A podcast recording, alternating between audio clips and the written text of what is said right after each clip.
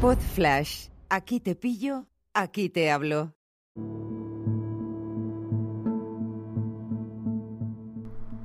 Hola a todos, ¿qué tal? ¿Cómo estáis? Bienvenidos a esta edición de verano de mi podcast, de mi canal de YouTube o la red social en la que me estés escuchando. Vas a escuchar em, em, golondrinas de fondo, son naturales, es un sonido, no sonido ambiente, es la vida real.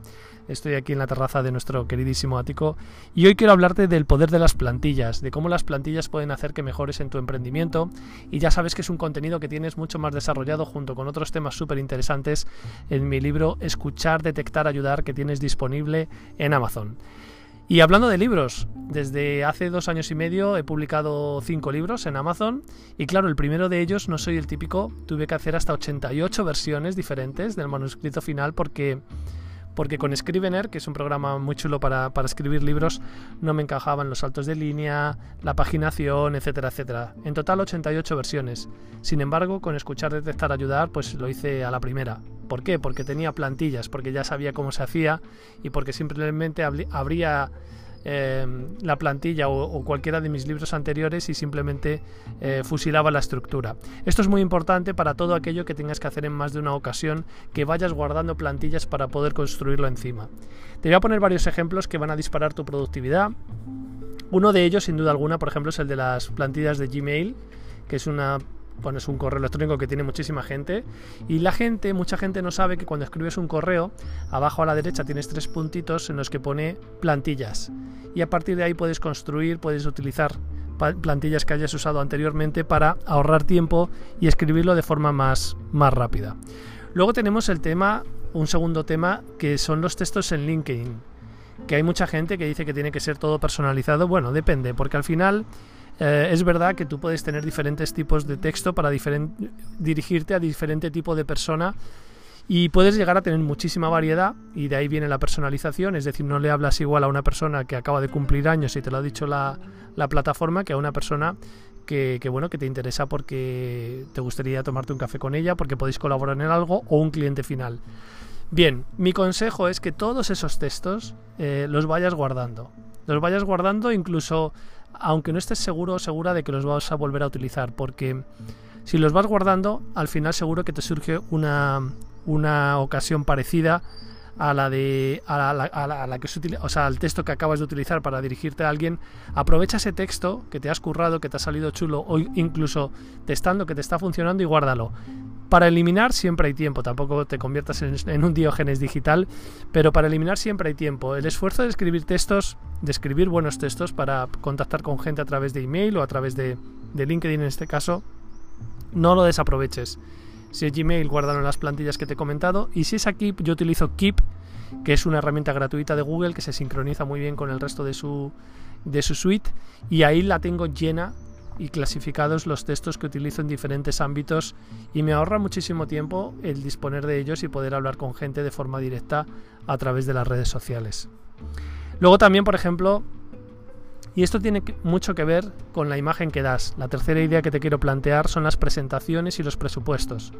Yo manejo la, nube de Google para las presentaciones tipo PowerPoint, para los Excel y para los documentos en Word.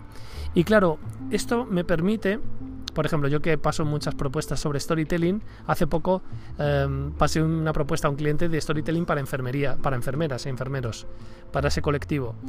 Pues eh, bueno, pues para, para, para, realizar esta propuesta no tenía ninguna propuesta anterior para este colectivo. Sí, es verdad que era storytelling. Bueno, pues aproveché la plantilla que tengo en Google Docs, que, pasé a otro cliente sobre otro tema distinto, y simplemente estuve dándole vueltas a, cómo, podía, cómo podía plantear o qué parte era la diferente con respecto al colectivo de enfermeros y de enfermeras.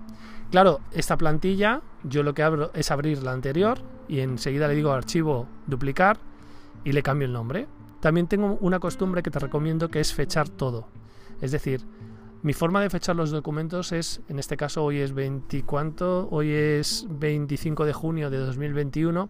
Sería 21, primero el año, 21, 06, 25 Y de esta forma, luego pongo después el cliente del que se trata eh, y de esta forma tengo las cosas clasificadas por la fecha en la que envíe los presupuestos. Esto es una costumbre que tengo desde hace mucho tiempo y que también tiene que ver con las plantillas.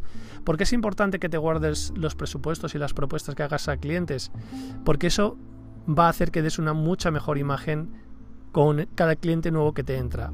Es decir, si tú vas guardando las plantillas y alguien te pide una propuesta, si tú puedes Mm, si coincide con una propuesta anterior, ya ni te cuento porque cambias el nombre del cliente y ya está, o algún pequeño retoque personalizado, siempre es bueno que en el documento que envíes como presupuesto haya algo de personalización, el nombre del cliente, cualquier cosa, eso te lo recomiendo, pero es un mundo totalmente diferente el aprovechar esas plantillas que ya tienes hechas y que a lo mejor con un par de cambios enseguida le envías la propuesta al cliente, das una imagen fenomenal a tu cliente y, te posiciona en un punto de partida muy positivo a la hora de poder, de poder ganarlo porque ven que eres rápido y efectivo.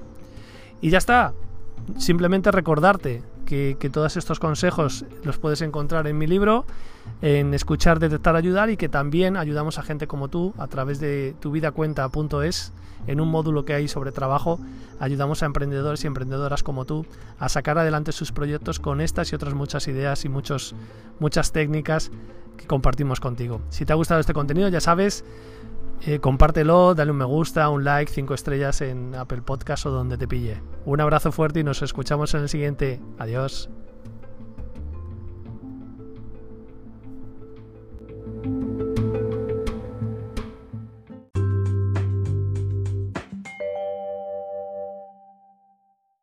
Una producción ático de podcast